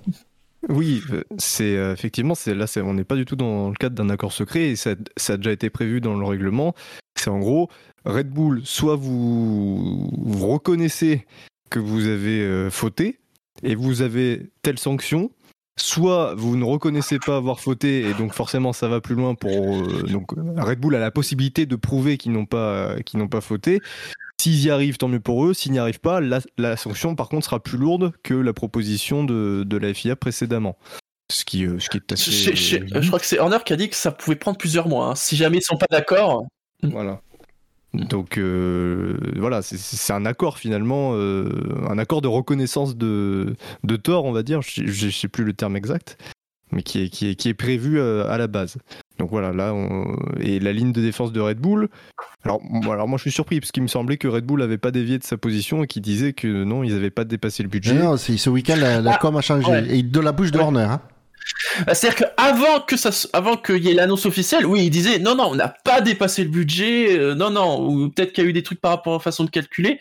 Et en effet, maintenant, bah, ils disent euh, oui, mais enfin, voilà, oups. mais ça n'a pas eu d'influence. Voilà, c'est ce qu'ils Ils disent. sont pas d'accord avec le mode de calcul, surtout. Oui, alors, à ce sujet, parce que euh, j'ai vu passer, euh, une- et ça, ça me l'a rappelé, moi, j'ai, vu passer un rappel d'information, c'est que quand même 2021, certes, c'est la première année où le budget cap était, euh, la règle était mise en place. Par contre, euh, je, 2020. je rappelle, 2020, il y a eu une année à blanc où justement toutes les écuries ont joué le jeu de calculer, de faire soumettre le truc à la FIA. Euh, la limite n'est pas, pas encore, mais du coup, ils ont une année pour euh, ils- ils- n'ont pas découvert le- qui- les façons de calculer etc ceux qui rentraient dans le budget cap ou pas en 2021 ils ont une année d'entraînement. Donc Red Bull n'est pas n'a pas été pris en traître. C'est faut arrêter quoi Mais visiblement, de ce qui, de, ce qui ressort, donc il y a effectivement le, catering euh, qui revient régulièrement, même si, en fait, c'est une question de. Il y avait une très belle infographie euh, qui circulait sur Internet de. Bah, ça dépend, en fait, là où tu mets le catering par rapport à la ligne où ça déplace. C'est-à-dire que euh, tout le monde dit c'est le catering qui fait dépasser. Bah oui, mais en fait, ça se trouve, euh, si tu mets euh, dans ton camembert, tu mets le catering à un autre endroit dans le camembert, bah en fait, euh, c'est plutôt le développement qui fait dépasser. C'est pas un euh, camembert, voilà. c'est un, un autre, un immeuble en fait. un Oui, histogramme c'est ça, c'est un histogramme. Euh, mais, euh, mais voilà, euh, de ce qui circule aussi, il y aurait apparemment quelque chose autour d'Adrian Newey, euh, dont, de ce que j'ai cru comprendre, en fait, l'écurie le considérait parmi les trois tops euh, salaires euh, qui ne seraient pas pris en compte dans le budget. Mais en fait, la FIA semblerait considérer que plutôt il est prestataire. Et du coup, comme il est prestataire, euh, par Non. le biais d'une entreprise euh, qui est à lui, je crois, c'est l'inverse justement je crois que pour, pour histoire d'avoir quatre top budgets euh, exclus bah, du coup euh, serait considéré comme euh, prestataire et du coup tu aurais ah quoique c'est l'inverse je sais plus bref mais oui il y a une histoire euh, Oui, non, en fait, c'est- ça, en fait. C'est-à-dire que pour eux, pour en avoir un quatrième, eux, ils le considéraient, ils le considéreraient euh, parce que c'est évidemment un point de dépense, un point de défense de Red Bull ce week-end, qui a été de dire non, non, mais nous, Adrien Nouet, il est dans nos, nos trois top euh, sa- salaires euh, techniques qui sont euh, qui sont exclus du budget capé parce qu'en fait eux ils le considèrent comme un salarié alors que visiblement il serait plutôt prestataire et ce qui fait que la FIA aurait rattaché euh, Adrien Newey dans le budget le faisant dépasser potentiellement ouais sauf que tout le monde sait que Newey il participe pas aux bonnes performances de la voiture hein. Non. ce ne sont que des Bah rumeurs Surtout quand tu vois les, l'info- les infographies euh, sorties par, la, par le compte de la F1 sur les, toutes les voitures victorieuses de, de Newey, tu te dis bon. Alors après tout ça c'est des euh, c'est des échos hein, comme vous l'avez dit euh, pour le moment on n'a pas de on n'a pas de source officielle euh, donc euh, pas Oui. de possibilité d'effectivement de Oui, savoir voilà. comment les choses ont été interprétées par la FIA et par rapport au règlement du budget cap. Oui, et puis Alors- apparemment, euh, Red Bull, c'est les, les, les employés qui auraient été en, arrêt maladie, du coup, ils auraient exclu cette partie de ce, ces moments de salaire du, calcul, euh, etc. euh. Et apparemment, il y aurait plein de petites astuces comme ça qui auraient été. euh, Ce qui honnêtement fait, a toujours fait partie de la Formule 1, hein. les, les gens s'offusquent et tout, mais euh, jouer, tutoyer avec la limite, ça fait partie du jeu. Après, si t'es au-delà de la limite, t'es sanctionné. Si t'es si t'es dans, dans les lignes, t'es pas sanctionné. Là, encore une fois, on, on ne sait pas. Euh, Il y a un rapport de la FIA qui dit que Red Bull a dépassé euh, entre 0 et 5%. On ne sait pas quel est le montant et on ne sait pas quel est le, problème et on ne sait pas si le calcul est, bon parce que ça se trouve peut-être que Red Bull est- n'est pas en tort forcément. Et ça, on le saura peut-être plus tard. Maintenant, ce, qui cristallise les tensions, euh, et à juste titre, c'est le fait qu'il n'y a pas de grille de sanctions qui a été établie à la base et qui n'a pas été rendue publique. Et ça, ce qui est un peu à l'image de ce que fait la F1 depuis des dizaines d'années, euh, c'est-à-dire il y a plein de plein de d'infractions, que ce soit sportives ou dans le dans le budget capé, où on ne sait pas ce que ça vaut comme euh, comme sanction. Et c'est ça aussi le problème, c'est que là, du coup, chacun donne son avis euh, pour dire oui, il faudrait, faudrait, euh, faudrait retirer les titres, faudrait, euh, faudrait donner une amende, faudrait amputer le temps de soufflerie, etc. Il y a Zach Brown qui avait envoyé une lettre à la F1 et à la FIA. Voilà. Qu'il a fait, qu'ils ont communiqué à toutes les autres écuries, c'est comme ça qu'on connaît le contenu de la lettre. Voilà, lui, il avait. Alors, Sache que personne ne la lit, hein, ta lettre à la FIA. Euh, Gus Gus a essayé ça. Expérience, ouais. Alors,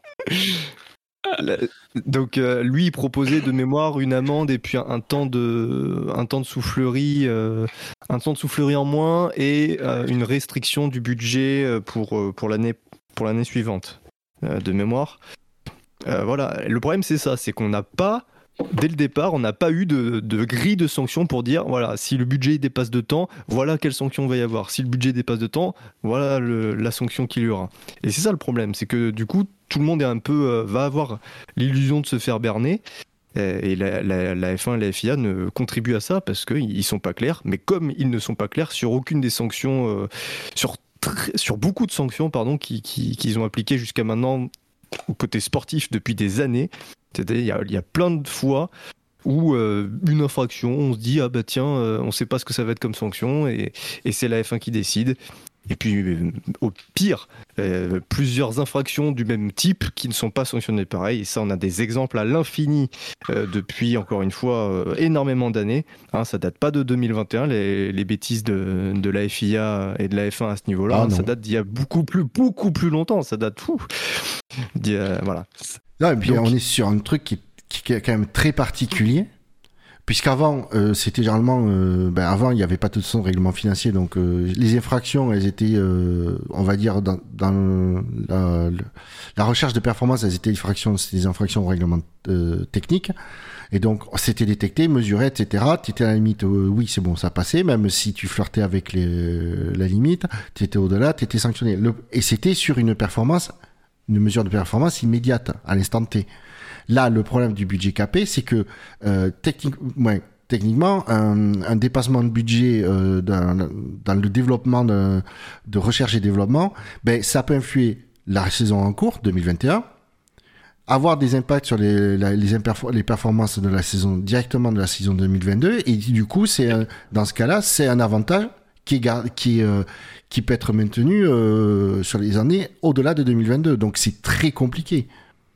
Et même en, même, en termes de gestion, c'est-à-dire que euh, ce qui doit peser aujourd'hui sur Red Bull, si on se place du côté de Red Bull, c'est parce que bon, rien ne dit que Red Bull a intentionnellement cherché à, à, à, gruger, enfin en tout cas à chercher à tricher. je pense qu'ils ont fait comme toutes les équipes, ils ont essayé de trouver des montages et des astuces, mais après tout, je crois que c'est toi qui le disais tout à l'heure, Shinji, ça fait partie de l'essence de la Formule 1 que d'essayer de, de, de trouver les limites d'un règlement. Bon bah là, visiblement, ils ont trouvé la limite. Euh, et mais c'est aujourd'hui, on découvre ça en septembre 2022. Donc non seulement pour eux, ça un impact sur leur budget 2021 euh, parce que bah, potentiellement sanctions financières, etc. Mais s'ils ont gardé les mêmes principes de calcul budgétaire, ça veut dire qu'il y aura quand même une vigilance euh, sur le budget 2022, qui plus est dans un contexte inflationniste et qui plus est dans un contexte inflationniste en Grande-Bretagne, qui est quand même assez préoccupant. Euh, je pense que dans la tête des dirigeants de Red Bull aujourd'hui, c'est il y a à la fois la sanction sur 2021, mais il y a euh, bon, faut qu'on fasse des réunions vite fait pour voir comment il est le budget 2022 parce que ça serait quand même qu'on se fasse retoquer l'année prochaine. Donc euh, euh, c'est pour ça que moi je trouve que le système de, de sanctions, le fait qu'il n'y ait pas une sanction arrêtée, en tout cas dans les premières années de la mise en œuvre de ce règlement financier, et on parle bien d'un règlement financier avec tout ce que ça implique, euh, on, on, sait que en termes de sanctions sportives, généralement on n'oublie pas derrière qu'il y a des entreprises, des, des, des salariés, etc. Là on est sur un budget financier, donc on sait que les sanctions, euh, il faut bien les peser parce qu'il faut punir l'équipe, mais en même temps euh, pas la mettre sur euh, sur les genoux, etc.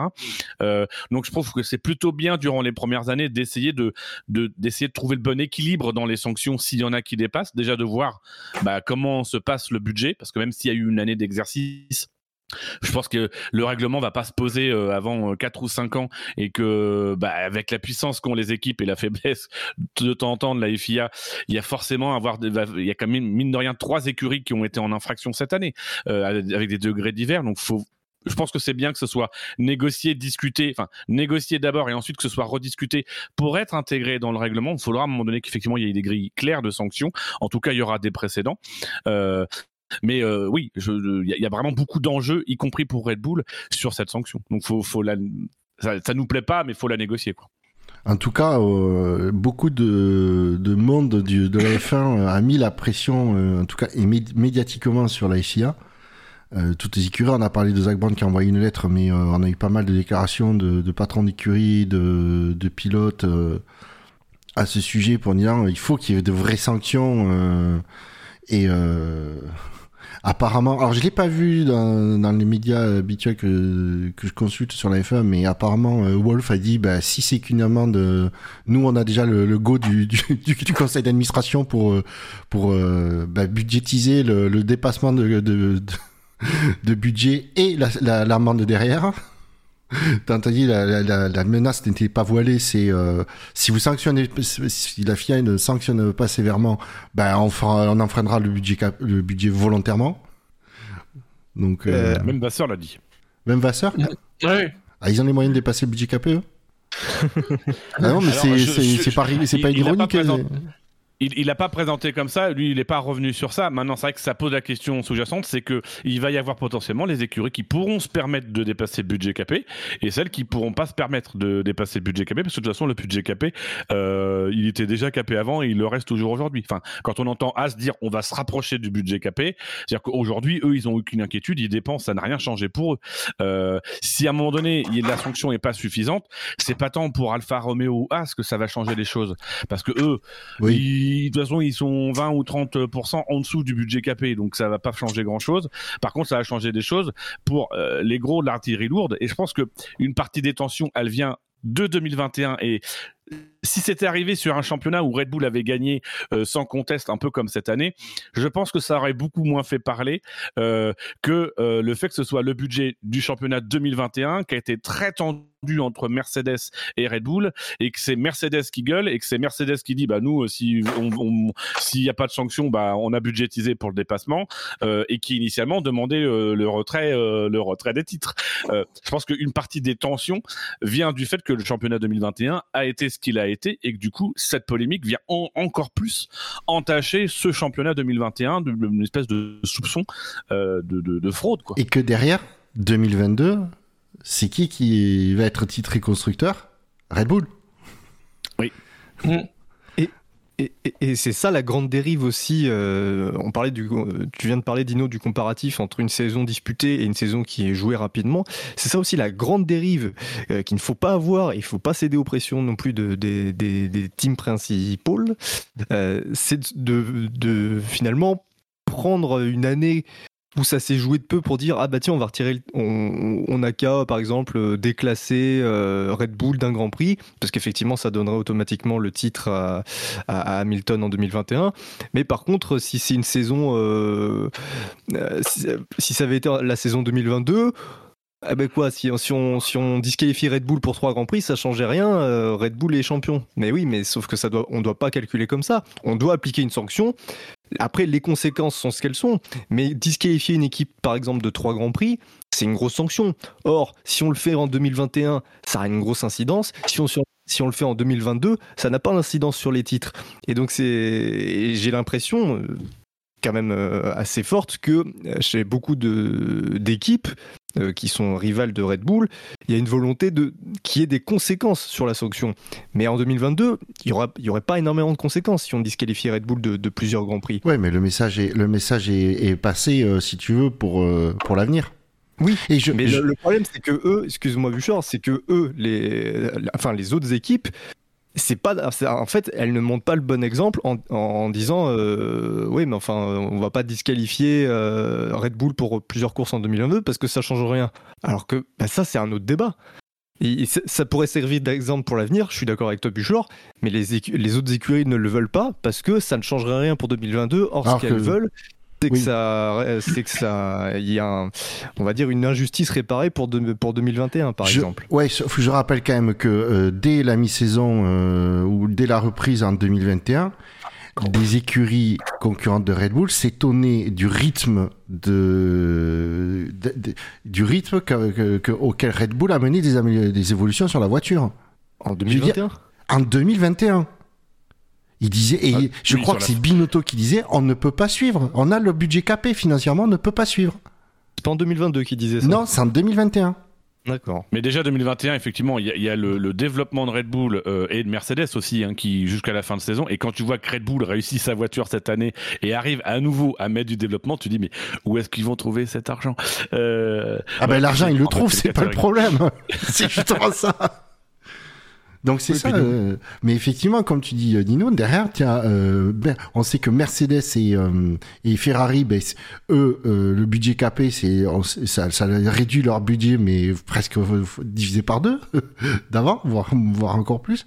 Donc eux, ils ont aucun problème euh, s'il faut euh, ben, provisionner des amendes ou quoi que ce soit, et de et voilà, on, on enfreint le budget cap. Certainement que McLaren euh, doit être dans la même situation. Alpine, je suis pas sûr. Mais voilà, on sait qu'il y a deux, voire trois écuries derrière qui... euh, qui...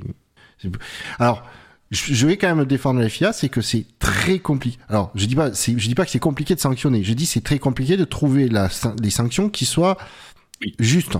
Et puis on est sur une infraction mineure. Rappelons qu'il Mm. y a quand même les infractions majeures sur lesquelles il y a déjà, euh, si je me trompe pas, pour les infractions majeures, il y a déjà des sanctions qui sont prévues qui peuvent aller jusqu'à la disqualification. Là aujourd'hui, certaines équipes appellent à la, dis- à la disqualification du championnat. Euh, mais c'est dans un intérêt en fait, c'est que si Red Bull est disqualifié, entre guillemets, les, les bonus financiers ils sont redistribués. Donc il y a un côté réparation, c'est que bah, eux sont sanctionnés, puis nous on récupère du pognon, ça améliore un peu notre santé financière. Euh, donc, faut réussir à trouver un équilibre parce que ça reste malgré tout, même si nous ça nous choque, qu'une infraction mineure, même si ça a des conséquences en matière de développement, etc. C'est une infraction mineure. Donc, il y a, faut trouver la, FIA et je trouve pour moi on gère plutôt bien ce dossier-là parce qu'il faut trouver la bonne sanction bien équilibrée. Il faut aussi bien réfléchir aux précédents qu'on va créer. Euh, donc, le mieux c'est effectivement discuter avec l'équipe. Ça serait peut-être bien que derrière aussi, ils discutent avec les autres équipes, parce que je pense qu'il faut aussi qu'à un moment donné, on négocie avec l'équipe, mais que derrière, on présente la sanction aux autres équipes en disant, bah voilà, euh, c'est la section qu'on qu'on envisage, euh, c'est la sanction qui est envisagée par Red Bull. Qu'est-ce que vous en pensez? Euh, Je pense que ça serait plutôt bien euh, dans une logique de co-construction en fait du, système de sanctions. Exactement, il faut, bien réfléchir à cette sanction pour l'avenir, euh, pour créer un précédent viable, et tout en ne se laissant pas influencer par euh, les, euh, les conséquences sur le championnat euh, 2021 et ou 2022, qui ne sont pas du tout le même type de championnat entre un championnat serré et un championnat qui a été joué assez rapidement. Ça aussi, il faut faire attention à ça. Et d'ailleurs, on, voit euh, le fait de consulter toutes les équipes, ça- peut vraiment apporter un, dialogue euh, homogène, parce qu'effectivement, tu as Ferrari et Mercedes qui demandent carrément une disqualification. Zach Brown de McLaren, dans sa lettre, lui, il parle plutôt, il parle pas de disqualification, lui, il parle de- d'amende, de, restriction de, de budget et de, de réduction du temps de soufflerie. Donc voilà, selon la position de, de l'équipe euh, au championnat, il va y avoir différentes, de- demandes de, de sanctions. Alors là, euh, selon le journal allemand euh, Autosport Autosport and Sport, si Red Bull acceptait l'offre de la FIA et donc reconnaissait ses torts euh, concernant son infraction au budget capé, euh, la sanction envisagée serait une réduction de 25% de temps en soufflerie pour 2023. Alors 25%, est-ce que ces 25%, on soustrait les 25% des 70% de temps de soufflerie euh, auquel euh, a droit Red Bull du fait de sa première position au championnat constructeur Ou est-ce que ce sont 25% des 70%, ce qui ferait euh, 52, euh, 52% et des brouettes? Rien que ça, déjà, c'est une sanction euh, qui n'est pas forcément mineure. Effectivement, on ne parle pas de disqualification, de retrait de points, mais moins 25% de temps de soufflerie, euh, c'est c'est déjà. euh, c'est pas anodin. Mais jamais Mais les... Ça corrige. Ça- le ça but d'une corrige. sanction, c'est pas de punir, c'est de corriger en fait. Donc là, Il la faut que ça punisse aussi. Aujourd'hui, Bah, il, non, mais il faut que ça punisse, mais surtout, la, priorité d'une sanction, c'est quand même d'apporter un correctif et de, rééquilibrer, un équilibre, en tout cas dans une infraction mineure, qui peut être due à une erreur de calcul. Euh, c'est aussi ce que la FIA doit clarifier par rapport à Red Bull. Mais aujourd'hui, c'est surtout rendre aux autres écuries ce que Red Bull a potentiellement gagné. Donc effectivement, une imitation de la soufflerie ou de la CFD, euh, ça peut peut-être euh, rééquilibrer les choses sur une infraction qui aurait finalement permis 2 millions de développement en plus. Euh, même si ça reste encore une fois à prouver, euh, voilà, ça peut, ça peut rééquilibrer les choses. Il, il faut pas non plus. Moi, je pense que la sanction, euh, si il y a eu une erreur, on va dire volontaire, ça doit non seulement rééquilibrer, mais ça doit aussi sanctionner en parallèle, parce que ça voudrait dire, ça signifierait que pour les équipes, oh, bah, si vous vous dépassez, enfin si vous faites une infraction, bon bah la, sanction que vous aurez, c'est un rééquilibrage. Au final, les équipes n'auraient rien à perdre à, enfreindre le règlement. Non, il faut qu'une infraction soit aussi euh, une, ait aussi pour conséquence une sanction plus forte qu'un un, un simple rééquilibrage. Et ce que la FIA doit, doit gérer, et je pense que c'est un argument qui est imparable du côté de Mercedes, c'est euh, les précédents. Mercedes aujourd'hui ils disent mais nous au Brésil l'année dernière on a un, DRS qui est qui est hors dehors de la norme pour 0,02 mm euh, et on est disqualifié. On n'a pas une amende ou ce genre de choses, on est disqualifié. Euh, donc ça que tu dis, même si c'est juste une erreur de marge d'interprétation, normalement la FIA elle devrait sanctionner. En l'état, le budget capé n'a pas été respecté. Donc la logique, c'est le budget n'a pas été respecté. Vu que précédemment, quand on respectait pas, même si c'était même si c'était non intentionnel, tu disqualifiais. Tu es censé disqualifier. Donc c'est là où il y a une négociation à la fois à avoir avec les équipes parce qu'on est quand même sur des enjeux extrêmement politiques, à avoir avec Red Bull, mais aussi à avoir avec les autres équipes de trouver le bon équilibre qui permette euh, et, clairement les arguments, enfin euh, Wolf euh, et, Mercedes. Bon, je parle beaucoup de lui, mais il n'y a pas que lui, hein, mais c'est lui qu'on entend quand même pas mal en ce moment. Ben, il y a aussi de la politique derrière ça en fait, c'est-à-dire qu'il veut quand même aller chercher le plus de sanctions. Donc dans les faits, aujourd'hui il y a une négociation avec Red Bull et la FIA, mais il y a négociation en fait depuis trois ou quatre semaines par médias interposés, etc. Il y a une pression qui monte peu à peu et qui coince la FIA dans trouver le bon équilibre. Et alors, par contre, Mercedes, euh, je serais eux, je la ramènerais un peu moins. Parce que souvenez-vous de 2013 et des essais euh, Pirelli euh, privés qui Mercedes a eu droit à 1000 km d'essais. Les autres équipes n'avaient pas été consultées et la FIA ne les avait pas mises au courant. Et au final, comme par hasard, après ces essais Pirelli, ah bah tiens, Mercedes n'avait plus aucun problème de pneus, de gestion des pneus, alors qu'ils étaient à la ramasse totale. Ouais. Euh, alors c'était une catastrophe. Ouais. Ils, ouais. Et là, ils ont eu quoi? Une amende et une interdiction de, des essais de jeunes pilotes. Je, alors, euh, donc... je vais pas me faire l'avocat de Mercedes, mais effectivement, là, il y a eu, euh, il y a eu quand même un défaut. Mais pour rappeler le contexte, c'est quand même, c'est que à l'époque, Pirelli cherchait désespérément à, à, pouvoir faire des tests pour leurs pneus. Euh, parce que et aucune écurie ne, ne voulait le faire, ne voulait participer.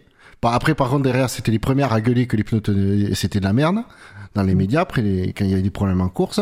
Et là, il se trouve que Mercedes, euh, eux, ils étaient très intéressés pour tester les pneus. Et Pirelli, il, il, enfin, une écurie voulait bien tester les pneus. Donc aussi, il y avait... Ah, tu m'étonnes, à l'époque, Mercedes, ah, ils bouffaient leurs pneus. Je rappelle, je rappelle quand même que Pirelli, pour enfin obtenir des journées de, de test, c'est, ils ont, ils ont fait quoi? Ben, ils n'ont pas répondu à l'appel d'offres des pneumatiques six mois avant la fin du contrat euh, en cours.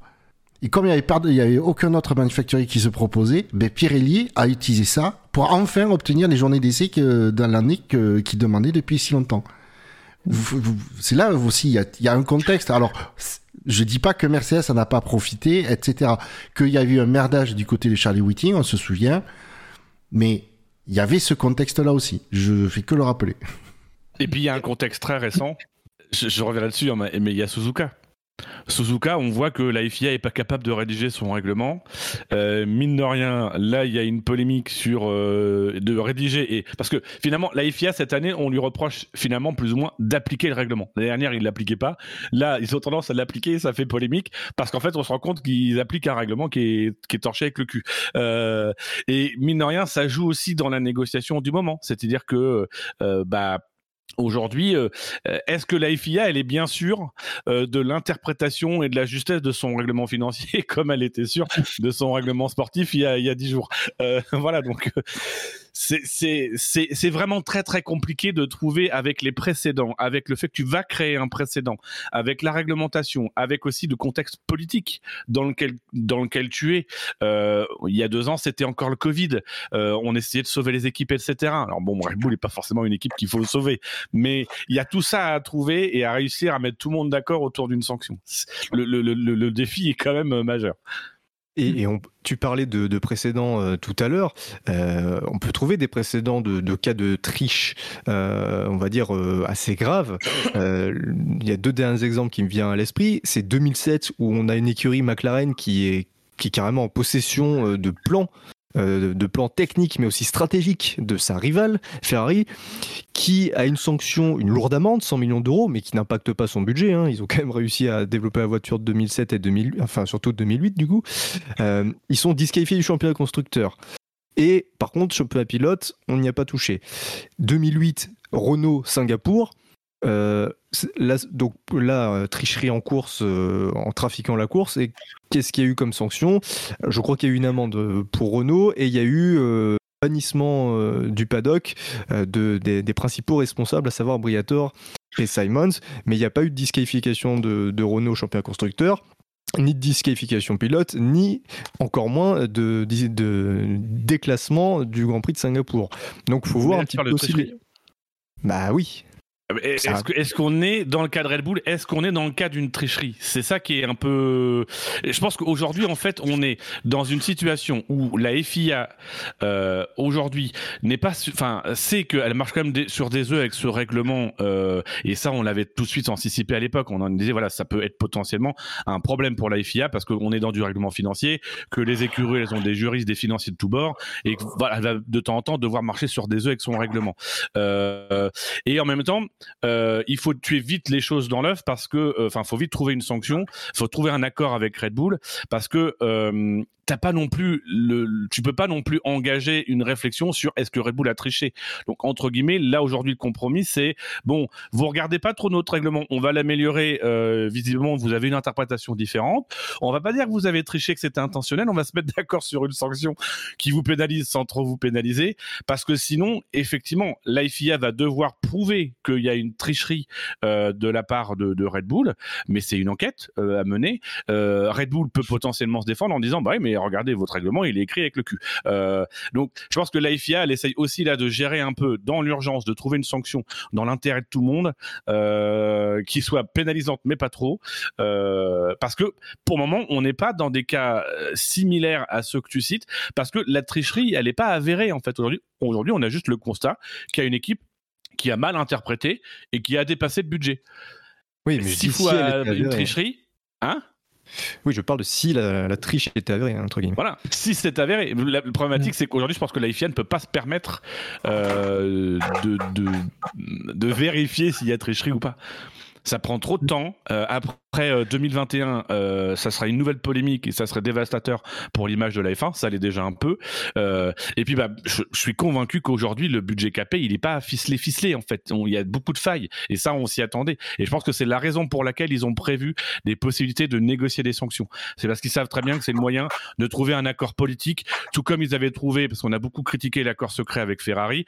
Bah, Ferrari, il y a tout le monde a parlé de tricherie. On ne sait pas s'il y, a eu tricherie. On sait qu'il y avait un moteur qui visiblement avait très bonne performance, qu'il en a tout d'un coup eu beaucoup moins, et que visiblement il y a un accord qui a été trouvé pour dire euh, bah, expliquez-nous comment vous faites et puis on vous sanctionnera pas.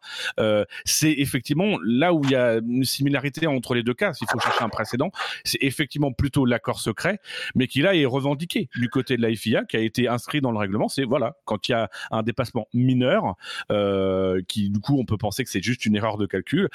On négocie, voilà, on, discute ensemble entre John. Ouais. Des erreurs de calcul qui peuvent monter jusqu'à 7 millions d'euros, mais euh... quand même. quand même. on parle pas de, on parle pas de 100 000 balles.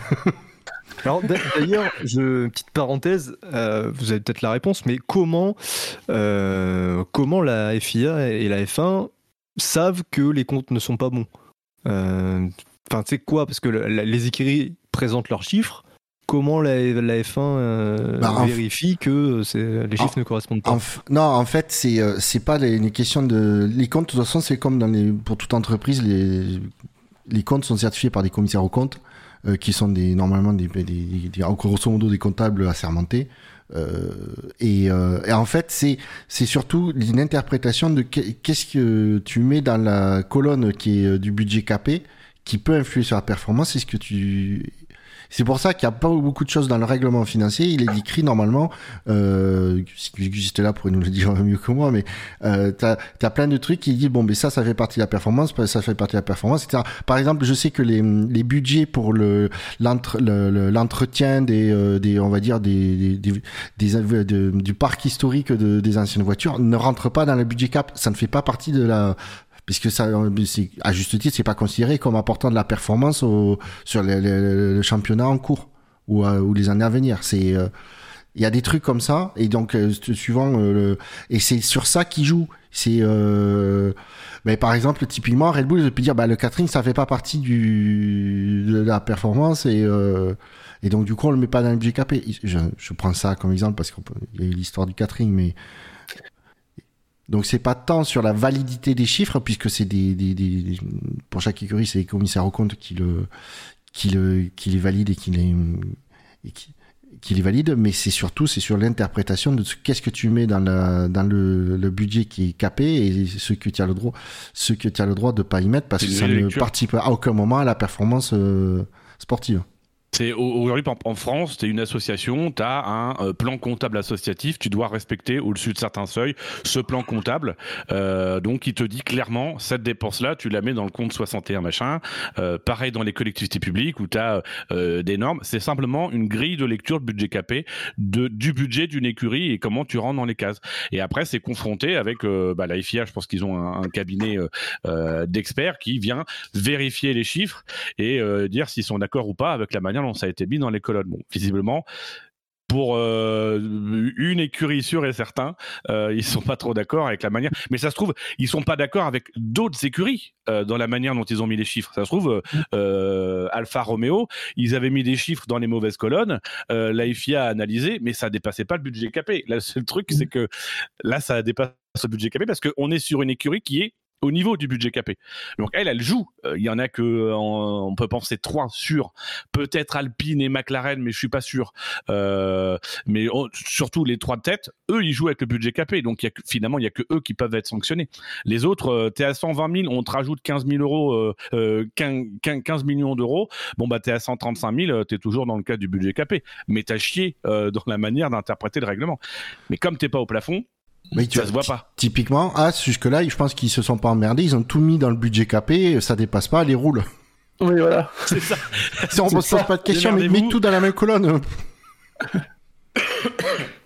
à, noter quand même sur la partie, euh, du coup, euh, comédie de ce... de cette saga, euh, donc Horner s'est euh, ému de de l'injustice qu'il trouve dans les propos de, des différents, euh, on va dire, adversaires euh, tout ça, euh, et euh, il trouvait que c'était injuste, donc on avait un, un Horner en mode chouineuse, comme il savait si bien le faire chez Red Bull. Mais attends, il y a des enfants de, de, de, gars de chez Red Bull qui sont harcelés à l'école parce que c'est des tricheurs. Réponse de, de, Horner Ah, j'ai failli faire une larme. De Wolf. De Wolf, pardon. Réponse de Wolf. donc voilà, euh, on a bien tous les acteurs dans leur rôle euh, respectif. Oui, c'est sûr. Mais si ça, si ça avait été Ferrari ou Mercedes, euh, il aurait été le premier. Horner, il aurait été le plus véhément. C'est pas le premier, ah il aurait été non seulement oh le premier, mais le plus véhément. Donc c'est ça qui est quand même, qui fait quand même rire un peu tout le monde. C'est euh, ces postures que se prend, euh, que prend euh, Red Bull, qu'on connaît depuis des années. C'est que quand ils sont sur la défensive, ben c'est ils sont en mode chouineuse, et quand ils sont, quand c'est les autres qui sont attaqués, ce sont les plus virulents. Donc comme il n'y a pas de demi-mesure chez eux, bah, à un moment donné, euh, vu la, la, posture où ils sont, bah, ça devient risible. quoi. Et à noter que Horner devait faire une conférence de presse, c'était quand vendredi matin à Austin, et puis finalement elle a été euh, annulée parce qu'il voulait d'abord s'entretenir avec euh, Ben Asulayem, le, le, nouveau président de la FIA. Il y a eu visiblement plusieurs échanges à la fois dans la partie FIA du paddock, mais aussi chez Red Bull. On a vu plusieurs fois Ben Sulayem aller chez Red Bull, visiblement. Très bien, messieurs. Clôturons cette très large page actu et euh, commençons à évoquer euh, le Grand Prix des États-Unis, le week-end, avec les essais libres, euh, des essais un peu particuliers parce que donc en libre 1, voilà les Rookie Days, les équipes vont commencer à se rappeler qu'ils devaient faire rouler des rookies avant la fin de l'année. Ce qui a été très surprenant de voir notre pilote qu'un des deux pilotes titulaires dans une Ferrari. Oui, c'est la première fois, je sais plus, depuis les années 70 qu'il y a trois pilotes euh, lors d'un week-end chez Ferrari. Hmm. Hmm. Avec ce mystère Giovinazzi. Israélien, pour ceux qui n'auraient pas suivi. Hein, oui, c'est vrai. C'est vrai. Euh, Giovinazzi qui roule dans la As, mais qui ne compte pas pour les rookies, ce qui est vachement utile. Mais As, ils ont fait, ils ont fait rouler des rookies cette année? Non. Euh, bah, alors, je peux. Bah, Magnussen et Schumacher. Je, peux faire, le point équipe par équipe. Chez Red Bull, il reste euh, un remplacement, de Verstappen. Alors le premier avait été fait par Vips, mais après ça sera pas Vips. Hein. Euh, peut-être Lawson. Chez Ferrari, bon bah ça c'est bouclé, enfin c'est programmé. Euh, Schwartzman donc il a fait cette semaine, il fera je crois à Abu Dhabi euh, le deuxième remplacement. Chez Mercedes, il reste celui de Russell. Alors ils avaient utilisé Nick De Vries, mais Nick De Vries il risque de plus rouler euh, chez Mercedes. Chez Alpine, ils n'ont pas encore confirmé, il faut faire les deux. Et ça serait a priori on parle de Douane euh, par contre, Alpine va. Piastri, visiblement. Bah non, pareil, ils vont pas faire rouler Piastri. Mais Douane, faut qu'il ah. fasse son premier remplacement la semaine prochaine, hein, parce que oui, mais il va rester beaucoup de possibilités. Oui, alors euh, quand même Piastri, pour rappel, normalement, il a, d'ailleurs, c'est le seul contrat qu'il a avec Alpine, c'est pour 2023, pour 2022 en tant que pilote de réserve. Et normalement, il, dans le contrat, c'est marqué qu'il doit faire des, des, essais libres. Mais bon, bon je dis ça, je ne dis rien. Surtout qu'apparemment, euh, Alpine bloquerait le, le passage de Piastri chez McLaren. Euh, ah bah il est le 1er janvier, hein Ouais, c'est parce que euh, euh, oui, c'est ça. Non mais c'est ça, c'est que à mon avis, Alpine il joue un jeu dangereux parce que bon, excusez-moi de revenir sur ce cas Piastri, mais c'est quand même c'est quand même drôle. C'est que du coup, il avait euh, Piastri avec un, un, contrat avec Alpine ou Alpine un contrat avec Piastri comme vous le voulez pour 2022, sur lequel il est pilote de réserve et il a et il a dans le contrat, c'est marqué qu'il a droit tant de séances d'essai libre. Donc, ok, bah, Alpine veut respecter le contrat pour faire, chier pour faire chier le Piastri et euh, parce que et McLaren pensait qu'il pourrait négocier avec Alpine d'avoir euh, Piastri dès le soir d'Abu Dhabi pour qu'il passe au, qu'il fasse participe aux journées euh, d'essai qui ont toujours lieu le lendemain ou le surlendemain d'Abu Dhabi. C'est qu'Alpine apparemment mettrait mettrait le veto en disant non le contrat court jusqu'au 31 décembre. Ça, pardon? Ils ont raison. Oui, mais dans ce cas-là, Piastri va leur dire, ok, mais si vous voulez respecter le contrat à la lettre, vous me devez des séances d'essai libres. Bah, mais tant pis, ils se dédieront. Visiblement, à Alpine, ils ont une bonne situation financière, donc ils se dédieront et puis ils payeront un truc à Piastri. Tant pis. Mais là aujourd'hui, c'est est-ce que tu, enfin, euh, est-ce que tu, est-ce que tu vas faire rouler le pilote qui sera un de tes concurrents direct l'année prochaine, et est-ce que tu le laisses partir euh, un, mois plus tôt dans l'écurie pour qu'il puisse bien se préparer, qui sera ta concurrente l'année prochaine? C'est pas dans l'intérêt d'Alpine aujourd'hui. Ah, mais je blâme. Sur ce point, je blâme pas Alpine de. Mais c'est le, coup, c'est que je voulais soulever surtout comme, euh, comme truc, c'est que en voulant euh, faire euh, respecter à la lettre le à juste titre parce que comme tu dis en plus ça va être un de leurs concurrents direct l'année prochaine puisque McLaren quand même et Alpine sont au même niveau de performance bah, mine de rien, c'est que tu te dis, bah, ça, les met un peu dans la, ça les met dans la merde pour les histoires d'essais libres. Donc, à voir si du coup le, le clan Piastri va pas attaquer Alpine pour les essences d'essais libres pas faites. Attention, il va falloir vite se dépêcher, hein, parce que y a... concrètement, il n'y a plus que deux EL1 disponibles. Mexico et, Abu Dhabi. Donc, euh, Et à l'inverse, visiblement, Gasly, lui, sera chez, euh, chez Alpine euh, dès la fin du Grand Prix d'Abu Dhabi. Il aura la combinaison qui l'attendra. Alors, je reprends. Chez McLaren, donc on a eu Alex Palou cette semaine. A priori, Pat Howard fera les essais libres la semaine prochaine, donc ça sera vite réglé. Alfa Romeo, donc on a eu Théo Pourchère cette semaine. Je sais pas si vous avez eu l'info parce que sur Canal, ils en ont juste parlé 15 fois. Ils ont fait deux interviews de Pourchère au cours du week-end pour en parler. C'est qui euh... C'est quoi, c'est quoi Canal Plus? Alors, Alpha, ils ont été super malins parce que le remplacement de Joe, ils en ont pas besoin Enfin, plus, exactement, ils ont comptabilisé les EL1 de Bahreïn pour Joe, puisqu'il n'avait pas roulé au Grand Prix. Ah, malin Ah bah, bah, qui- ah oui, c'est très malin. bah, euh, être malin, euh, et en plus, euh, si c'est dans les clous, c'est bon, quoi. C'est dans les clous, donc peut-être que pour les rookies qu'on verra arriver l'an prochain, peut-être qu'ils vont peut-être aussi jouer là-dessus s'ils Ah ne bah, ils changent pas faire le. mais- Ah ouais. Est-ce que, est-ce que ça ne mérite pas une disqualification du championnat? Ah non, euh, C'est- Non, non, ils ont respecté le règlement. C'est comme vu comment il est écrit et tout. euh, il n'y a pas de de, de D'un triche, autre- ni de D'un faute. d'un Ouais, autre je côté- veux qu'on étudie le dossier. Ben, d'un autre côté, en fait, c'est et c'est que la règle permette ça, c'est pas plus mal parce qu'un vraiment un rookie qui débarque en F1, ça lui permet de ben, de dire ok, ben comme il a roulé, euh, il est titulaire, etc. Ben, et que c'est un vrai rookie, ben du coup, euh, on comptabilise comme euh, comme jeu, comme séance de pour rookie, ce qui est dans les faits était vrai. Oui. ah bah oui. Donc euh, chez As, euh, ils ont fait tourner Giovinazzi, mais Giovinazzi n'est pas considéré comme un rookie, ce qui est vachement utile. A priori, ça, je sais pas, on sait pas. Personne ne si, sait. sont plus en- Ah, s'ils sont plus en, en- en période de recrutement que de test de rookie, quoi. Mais donc on peut penser que ça sera peut-être Pietro Fittipaldi. Hein, qui fera pareil, hein, euh, il n'y a eu aucun remplacement, donc il faut qu'ils fassent leur premier remplacement la semaine prochaine. Ou, ou alors, Pour faire plaisir. Pour faire plaisir à, à Dino, ce serait bien qu'il fasse rouler Nico Hülkenberg. Oui. Je suis pas sûr qu'il soit considéré comme un rookie. Euh, Même, même, euh, Pietro Fittipaldi, il serait considéré comme rookie? Ah, c'est vrai qu'il a fait un Grand Prix. Grands Prix C'est vrai. Après, faut, faut, ouais, faut voir dans le règlement ce qui est considéré. Si. À partir de combien de Grand Prix ouais, c'est considéré. c'est deux ou ouais. trois, je crois. Ouais.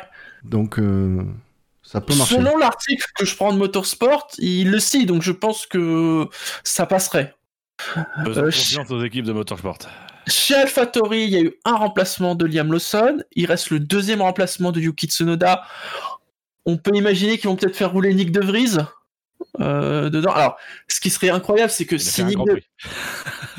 Si Nick De Vries fait une séance d'essai avec AlphaTauri, ça voudrait dire qu'il aurait, il aurait roulé au cours de la saison avec quatre équipes. Oui. Je me demande si c'est pas un record. Chez euh, Aston Martin, il y a eu un remplacement par Nick De Vries et euh, je crois que ça a déjà été annoncé. euh, Drugovic fera un remplacement euh, donc pour, par- parmi des, des essais libres qui restent. Et chez Williams, bah, c'est bon puisqu'ils ont Sargent cette semaine et ils avaient fait rouler De Vries euh, au cours de la saison. Donc c'est surtout Alpine et As en fait euh, que c'est Enfin, faut, faut, qu'ils s'y mettent, quoi, parce qu'il reste deux séances, concrètement, euh, pour faire les deux remplacements. Et puis après, des interrogations sur Red Bull, Mercedes euh, et AlphaTauri. Mais eux, ils ont qu'un remplacement à faire, donc ça devrait aller. Mais c'est quoi la sanction si tu fais pas rouler les deux pilotes? Je sais pas Bonne question. Ça dépend si c'est un dépa si euh, t'as pas fait rouler euh, moins de 50% des pilotes que tu devais faire rouler, bon bah Si c'est un pilote mineur ou pas euh, Exclusion du championnat Direct Allez si c'est un pilote mineur ça va. Mais- mais- Euh, à noter donc euh, les EL1 c'était les Rookies de- Days, les EL2 c'était les Pirelli Days. Hein? Cette fameuse séance qui devait avoir lieu à Suzuka et qui a été reportée à cause de la pluie. Avec une, une heure et demie de roulage. Ouais. Alors je sais pas vous, mais j'ai eu du mal à suivre l'heure et demie quoi. Et je crois que il y a- Je crois qu'il y aura une autre séance d'une heure et demie euh, sur un des trois Grands Prix, euh, peut-être au Mexique, ouais. Euh, oui, c'est ça, oui, je vois. euh, là, ils ont testé les pneus plutôt durs et ils testeront les composés tendres euh, vendredi prochain au Mexique. Mais il, faut- il faudra qu'ils généralisent ça en fait, c'est très bien. Ah, c'est vrai que deux en fin de saison. de, de ce que j'ai cru comprendre, donc il y avait une heure et demie de roulage parce qu'en fait il y avait trois quarts d'heure où ils étaient obligés de faire les tests euh, pour Pirelli, bon avec des conditions imposées par Pirelli, euh, euh, voilà. Mais je trouve que c'est très bien et du coup ça permet à Pirelli de travailler sereinement sur ses pneus dans des conditions réelles, d'apprendre sur les circuits. Enfin, je trouve que c'est cool. C'est vrai qu'ils pourraient en rajouter peut-être une ou deux en cours de saison, que ça soit tout le long de la saison, par exemple, histoire peut-être d'avoir un panel euh, Moi, je, un peu plus large de Grands Prix et de conditions. moi, je dis pour euh, mixer, euh, pour rajou- rajouter encore un peu plus de, de d'incertitude, etc. Il devrait le faire, euh, ben, faire une séance d'une heure et demie avant, d'essai libre avant le- les, les qualifs le- lors des week-ends des sprints. Ce serait, vachement drôle. non? Vous trouvez pas? Non mais pour le coup oui, tu transformes les, les free practice 3 euh, des sprints qui servent à rien. Qui servent à rien, ouais. Transforme, voilà. Ah non, moi j'aurais mis, je les aurais mis, euh, dans les- j'aurais fait la séance d'essai avant la qualif, le sais, le vendredi. Ah oui, ah, carrément. Ah oui. Ah ouais. Bah, euh, puisque l'iPhone n'est qu'un peu spectacle et n'est plus un sport.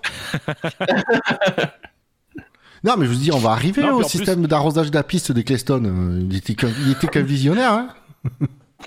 Ce qui est bien en plus, c'est que ça permet de proposer deux heures et demie de spectacle de F1 le vendredi, euh, qui est pas forcément la journée la plus palpitante non plus pour les spectateurs. Donc, euh, je trouve que c'est, je trouve que c'est un bon compromis, quoi. Même si euh, ça plaît pas forcément à tous les pilotes, mais Bah, les pilotes, ils gueulent tout le temps que les pneus c'est de la merde, mais quand on leur dit de faire des tests, ils gueulent. Euh, faut arrêter, quoi.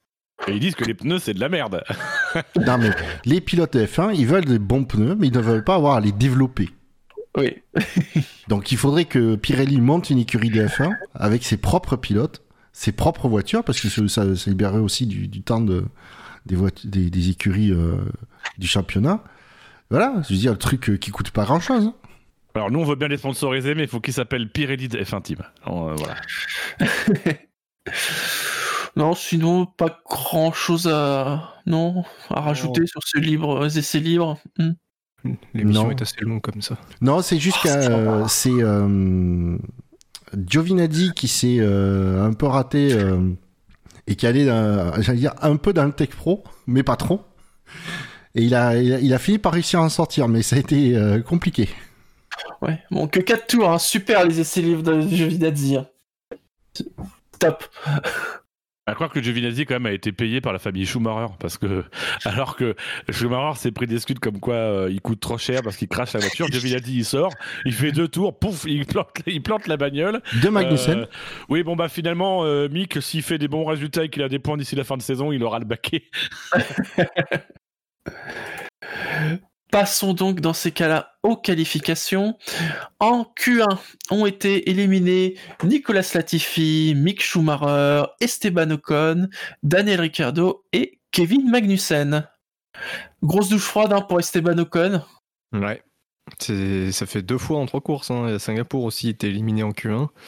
Euh, bah c'est dommage parce qu'en plus il était dans le rythme tout le week-end. Euh, il avait pour, euh, pour une des rares fois euh, commencé son week-end de façon compétitive alors que d'habitude il, il lui faut un peu de temps pour se mettre dans le rythme. Donc ouais c'est assez incompréhensible. Euh, Lui-même ne se l'expliquait pas. Et du coup, j'espère qu'Alpine, enfin j'espère pour lui qu'Alpine va avoir la bonne idée de lui changer peut-être un moteur, parce que je sais pas, il va partir loin sur la grille. Est-ce que c'est pas le moment de lui changer des moteurs pour qu'il ait une voiture performante pour la fin de saison, ou est-ce qu'ils vont faire comme à Singapour et le laisser euh, 17-18e avec euh, et pas profiter de cette position pour pour changer des éléments? En plus, sur ce Grand Prix, on peut gagner des places, donc euh, ouais, ça peut le faire. Hmm. Mais ce serait la chose intelligente, intelligente à faire. Après, t- c'est vrai que c'est étonnant que Ocon euh, soit si loin d'Alonso sur cette Q1. Euh, à voir pourquoi. Euh, c'est quand même bizarre. Il est encore plus loin d'Alonso que Ricciardo est loin de, de, de Norris. Donc c'est Ah ouais, c'est vraiment anormal. Ouais. Hmm. En effet. Parce que, ouais, non, il, Il a peut-être été perturbé euh, par l'équilibre de la monoplace depuis qu'il a plus de ballon d'or dessus. Ah oui, c'est- Ah oui, vrai. Hmm. À noter que c'est Sens qui a été en tête de la Q1 devant Leclerc et Verstappen. En Q2, ont été éliminés Tsunoda, Joe, Gasly, Vettel et Albon. Joe euh, qui... euh, alors je crois qu'il avait déjà eu un temps éliminé en Q1, il a eu de nouveau un temps éliminé en Q2 et ça l'a fait euh, bah, sortir de, de la zone verte. Ouais, dommage parce que les... il avait fait un bon tour et puis les Alfa Romeo sont, on les... ça faisait un, un belle lurette qu'on ne les avait pas vus à, à pareille fête. Hein. Parce que Bottas lui passe en Q3. euh, Ouais, ça, ça fait très très longtemps que c'était pas arrivé. euh. Ou en tout cas que les deux soient en possibilité d'aller en Q3. Je- je- J'avoue que je n'ai pas en mémoire les, les, derniers résultats d'Alfa Romeo en qualif, mais en tout cas ça- ils, ils sont performants. hein. Euh, les deux AlphaTauri 13 et 15, alors, Gasly était pas content, euh, notamment des problèmes de frein, visiblement, qui sont récurrents apparemment euh, euh, sur l'AlphaTauri. Il dit la, la voiture est rapide, mais euh, les freins c'est- c'est c'est terrible en ce moment. Ils sont Ouais. devancés par Aston Martin au championnat. Je m'en étais pas, pré- pas rendu compte. Ah ouais, non mais Mm. bah, l'Aston Martin, C'est les deux dingue, dernières courses, euh, ils, ont, ils ont marqué 20 points, je crois. Mm. Donc, euh, Moi, je note la bonne performance d'Albon, qui a de nouveau failli passer en Q3 pour pas grand chose. Ouais. Mm. Ouais, très très fort. Et Stroll, hein, Stroll qui passe en Q3 euh, par bah, justement euh, l'Aston Martin, euh, plutôt Ah, pas mal. Mm. Par contre, c'est euh, Joe, c'est en Q2 ou en Q1 qui se fait euh, retirer un temps? Alors les deux, là, mais en Q1 ça n'a pas d'influence, mais en Q2 par contre ça l'a fait sortir et ça a sauvé Norris. Non, parce que c'est juste au cas où euh, Ben Lop écouterait le- le- l'émission, je, je, je vais le rappeler, c'est que Joe a vu, euh, pour exactement la même chose, Joe s'est vu retirer le temps, mais pas vers, Ma- mais pas vers Max Verstappen. Il oui est- c'est vrai qu'on voit c'est- les images, euh, C'est, affligeant de voir que ou alors ça se joue vraiment à tellement peu que, enfin ça, à l'œil en tout cas on voit pas la différence. Hein. c'est jugé, c'est jugé, il n'y a pas de capteur, hein. C'est jugé euh, Ah ouais. à l'œil. Donc, euh, bizarrement, il y, en a- y en a un qui est, euh, qui est sanctionné pas l'autre. Je dis ça, je dis rien. Mais ça commence à me gaver. Ouais, Verstappen c'était en Q2 ou en Q3 Je qui- sais plus, justement. Je sais plus. Mm. Après, s'il avait été sanctionné, est-ce que ça aurait fait une différence? Bon, mais je veux pas que- savoir. Voilà. Oui, il faut sanctionner parce qu'en plus, il le sanctionnait derrière, bon bah il, il serait sans, sans doute ressorti, mais au moins l'affaire était claire. Ah non, Alors, je suis d'accord. hein. on Il est, euh, faut sanctionner. On est dans une atmosphère où bah, bah, c'est au bon vouloir des commissaires et puis bon ça laisse la porte ouverte aux, aux complotistes. Et à la tête du pilote. Voilà. Euh, à noter sur cette Q2 que c'est Leclerc cette fois-ci qui a fait le meilleur temps devant Verstappen et Sainz. Et donc en Q3, nous retrouvons Bottas à la dixième place, Alonso 9e, Norris 8e, Stroll se classe 7e. En sixième place, on trouve Russell, il est précédé par son coéquipier Hamilton 5e. Perez a fait le quatrième temps, Verstappen le troisième, Leclerc est terminé deuxième et Sainz premier. À noter que euh, donc Perez partira neuvième puisqu'il a une sanction de 5 places et Leclerc partira douzième puisqu'il a pris 10 places euh, pour des changements de pièces. Donc on savait déjà quand même en commençant la Q3 qu'il y avait quand même de fortes chances que ça se joue pour la pole entre Sainz et Verstappen.